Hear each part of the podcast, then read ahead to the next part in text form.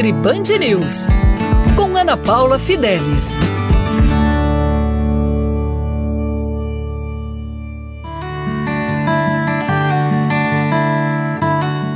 Olá! Hoje eu vou falar sobre um assunto que incomoda muitas mulheres, que é o excesso de fluxo menstrual e cólicas. Para começarmos a entender, é importante vocês saberem que tudo no nosso corpo tem relação com o que nós comemos. Então, o fluxo menstrual está relacionado com os níveis de estrogênio e progesterona. Os níveis de estrogênio aumentados no sangue, principalmente na primeira fase do ciclo, eles vão aumentar o fluxo menstrual. Fluxo menstrual alterado está relacionado com miomas e endometriose.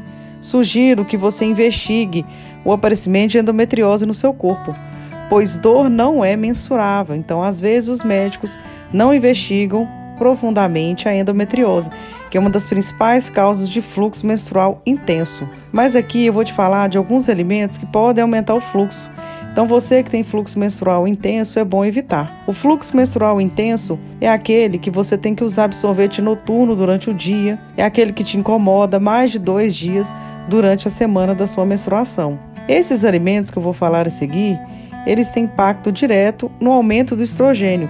Por isso é legal você evitar, como chá de hibisco, soja, sucralose, que é um adoçante muito ruim também para tireoide, linhaça, alimentos inflamatórios como açúcar, café mais do que uma duas vezes por dia. Esses alimentos, eles têm o poder, como eu falei, de aumentar o estrogênio e aumenta o processo inflamatório.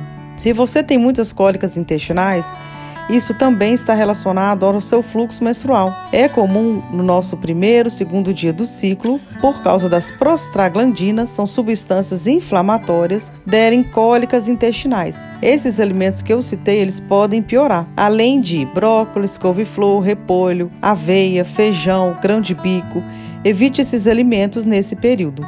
Eu vou sempre ficar falando com mais dicas aqui com vocês, então fique aqui comigo na Rádio Band News FM e lá no meu Instagram, arroba Ana Paula Fidelis Nutri.